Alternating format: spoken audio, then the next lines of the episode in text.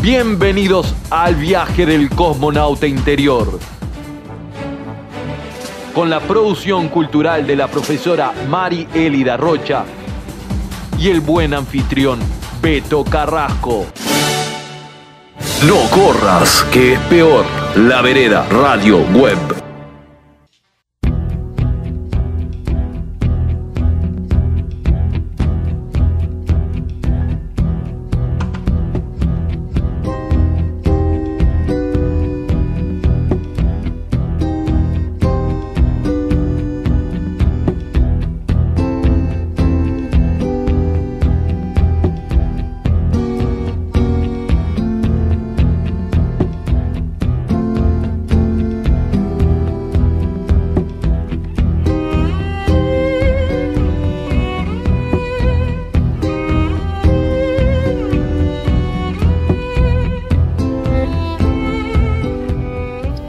Hay exilios reales y hay exilios metafóricos. En ambos casos el exilado nostalgia por la privación de algo integral a su identidad. Nostalgia que puede manifestarse en su obra en la forma de un paraíso perdido. El teatro tardío y poco conocido de una dramaturga riojana importante, como lo es María de la Ole Járraga, sirve de ejemplo. A lo largo de la historia de la literatura, una multitud de mujeres han querido acceder al mundo de la escritura y debido a numerosas dificultades se han visto obligadas a esconder su verdadera identidad bajo un nombre interpuesto.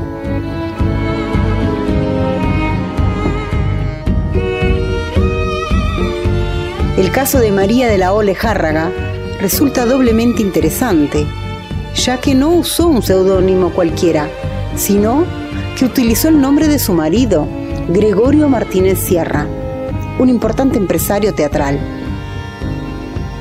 Asimismo, las contradicciones y complicaciones que surgen en torno a ella e incluso en los estudios sobre su figura son excepcionales. María Lejárraga es una de las mujeres más injustamente silenciadas del siglo XX, tanto desde el punto de vista literario como del compromiso social. Esta escritora está ligada al seudónimo de Gregorio Martínez Sierra, nombre de su marido con el que escribió sus obras durante casi medio siglo. Pero además de ser una mujer silenciada, una mujer en la sombra, se podría afirmar que es una mujer inédita por partida doble. En primer lugar, porque su obra fue publicada, pero con el nombre de su marido. Y en segundo lugar, porque no se ha podido reeditar en la actualidad porque los derechos de autor están en poder de la familia de Gregorio Martínez Sierra, a pesar de ser Lejárraga, la consabida autora de las obras.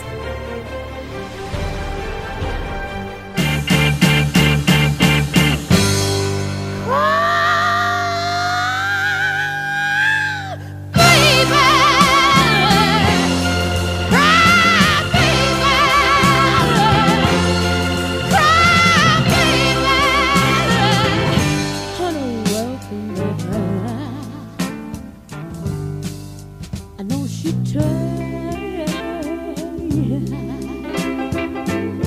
I know she told you that she loved you much more than I did. But I know that she left you, and you swear that you just don't know why. But you know.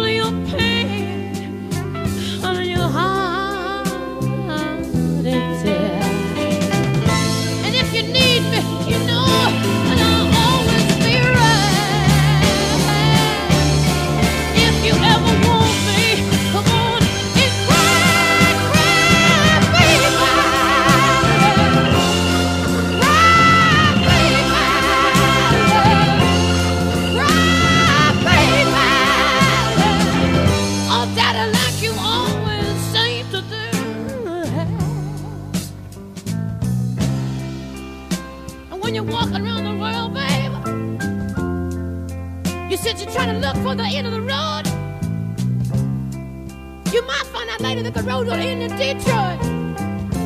Honey, the road don't even end in Kathmandu. You could go all around the world trying to find something to do with your life, man. When you only gotta do one thing well. You only gotta do one thing well to make it in this world, man. You got a woman waiting for you there. Gotta do is be a good man one time to one woman, and that'll be the end of the road. I know you got more tears to shed, man.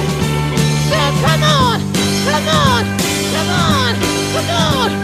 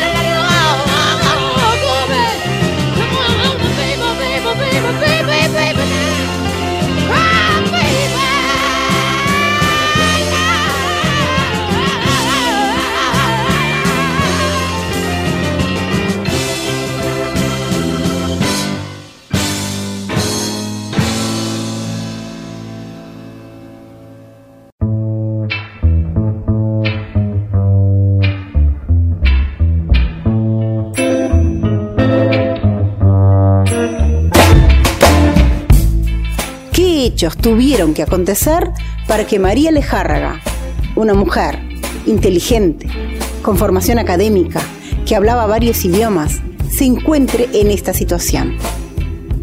En primer lugar, habría que destacar su decisión de estar en la sombra, la de no firmar con su verdadero nombre, sino con el nombre de su marido. La propia escritora justifica y defiende la decisión de estar en la sombra y utilizar el nombre de su marido como seudónimo. Aunque le da una mayor importancia a la razón del amor, no se debe clasificar a la escritora como una mujer abnegada y sumisa que simplemente escribía por imposición de su marido.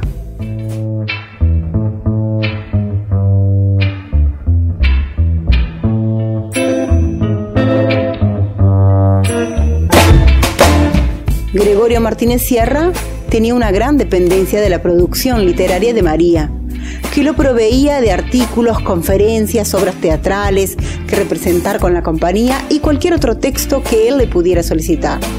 Pero el hecho de que María Lejárraga estuviese al fin y al cabo sometida a una dominación, a una explotación por parte de Martínez Sierra, no implica que no tuviese armas y las usase.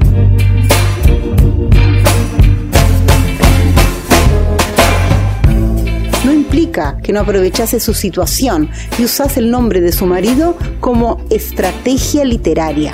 Con un seudónimo masculino podía escribir sin tener que preocuparse de las dificultades e inconvenientes con las que se hubiese topado en su época si escribía con su verdadero nombre de mujer.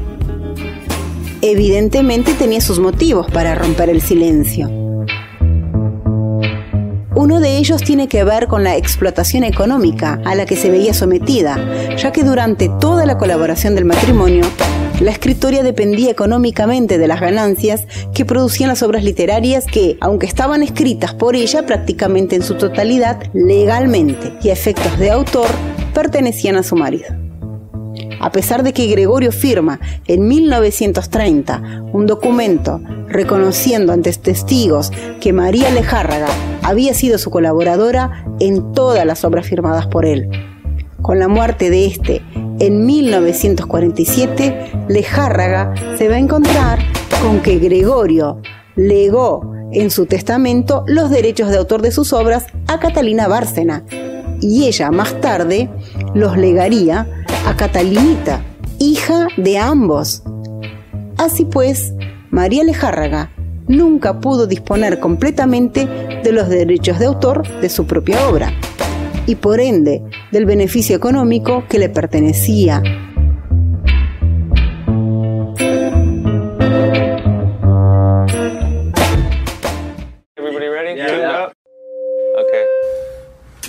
Here we go.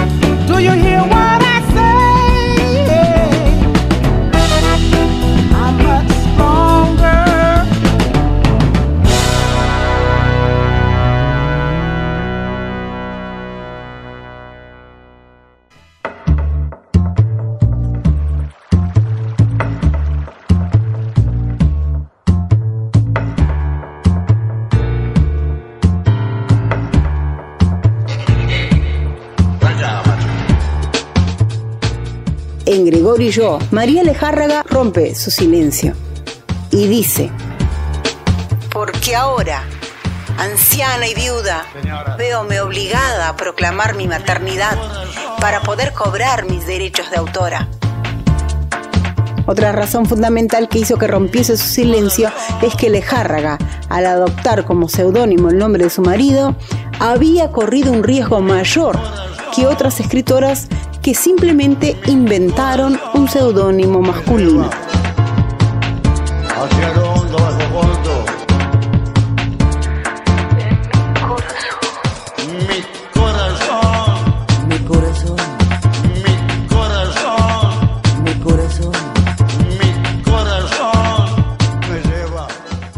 ya que al desaparecer Gregorio Martínez Sierra en 1947, María Lejárraga debía renombrarse y por tanto reinventarse.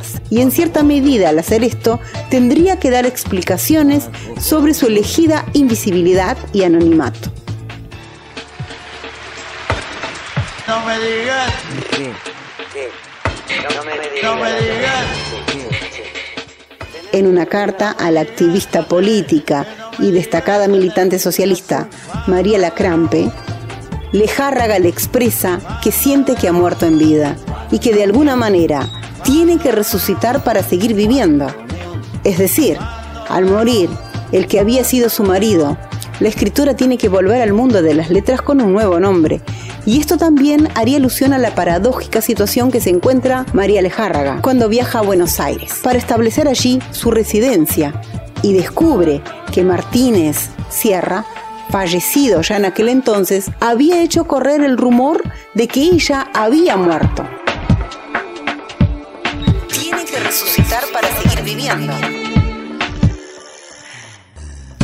Probablemente para poder ahorrarse explicaciones de su relación con Catalina Bárcena, quien fue su amante y madre de su hija.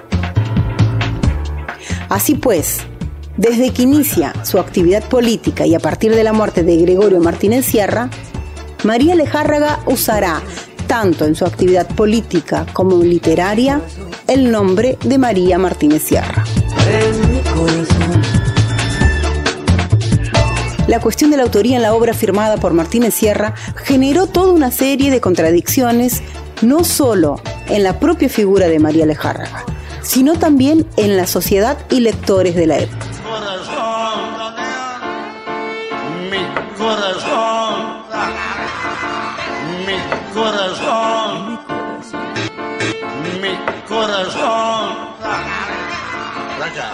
Otro hecho que ha contribuido a que esta escritora permanezca en la sombra y adquiera esa cuestión de ser doblemente inédita es el silencio que se ha ejercido sobre ella. Y aquí se podría distinguir entre dos tipos de silencio impuestos, el de género y el político. El de género y el político. En el caso del género, la sociedad siempre ha tratado injustamente a las mujeres que tenían la osadía de traspasar los límites del ámbito público. Por lo tanto, que tras un hombre masculino hubiera una mujer es algo a lo que se le ha restado importancia y que se ha mantenido en el olvido. Ahora se sabe que la escritora riojana María de la Ole Járraga, nacida en San Millán de la Cogolla en 1864, quien prefirió ser conocida como María Martínez Sierra, escribió gran parte de lo que fue firmado, estrenado y publicado bajo el nombre de su marido, Gregorio Martínez Sierra. Nombre adoptado inicialmente como cifra de una común ilusión infantil. Pero fueron más de 90 obras escritas por ella bajo ese seudónimo, bajo la sombra de su marido.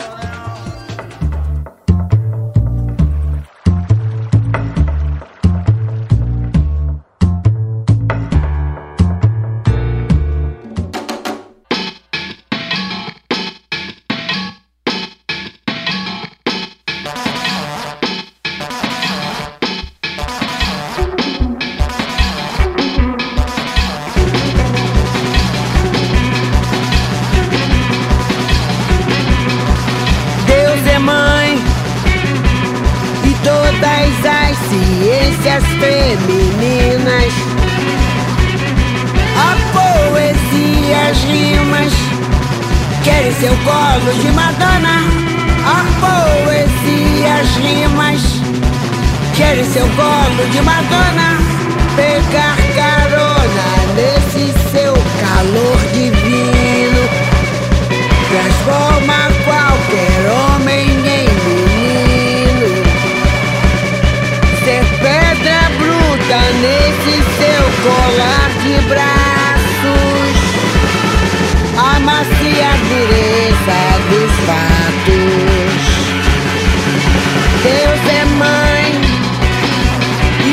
Todas as ciências femininas. A poesia, as rimas Querem seu colo de Madonna A poesia, as rimas Querem seu colo de Madonna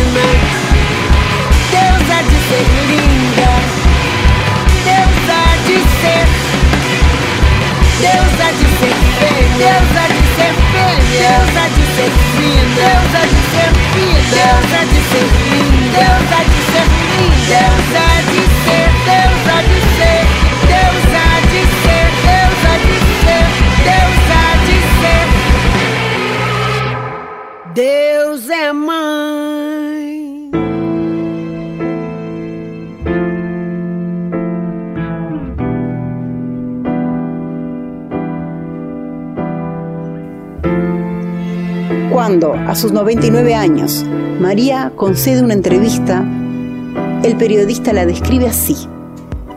Era pequeñita, suave, de irradiante simpatía. Se esforzaba por ocultar una íntima tristeza que a su pesar se transparentaba en sus silencios meditativos, en la entrega total a su trabajo.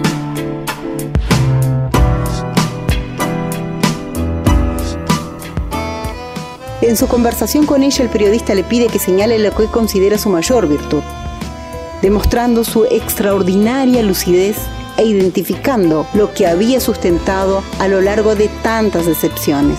María responde, mi ansia de trabajar, de escribir sin tregua ni sosiego. Y mostrando su fidelidad al paraíso perdido del amor, añade, pero con la sombra de él, de Gregorio a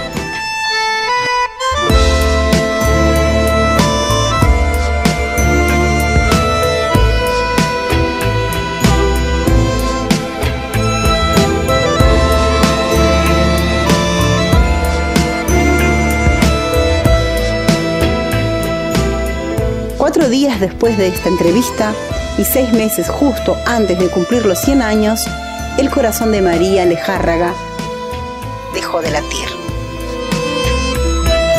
Dejó de latir. María pidió que sus restos fuesen incinerados y sus cenizas lanzadas al aire sobre el mar. Ojalá que algo de su ejemplar espíritu, alguna semilla, haya llegado a florecer en uno de sus añorados paraísos perdidos, una huerta riojana.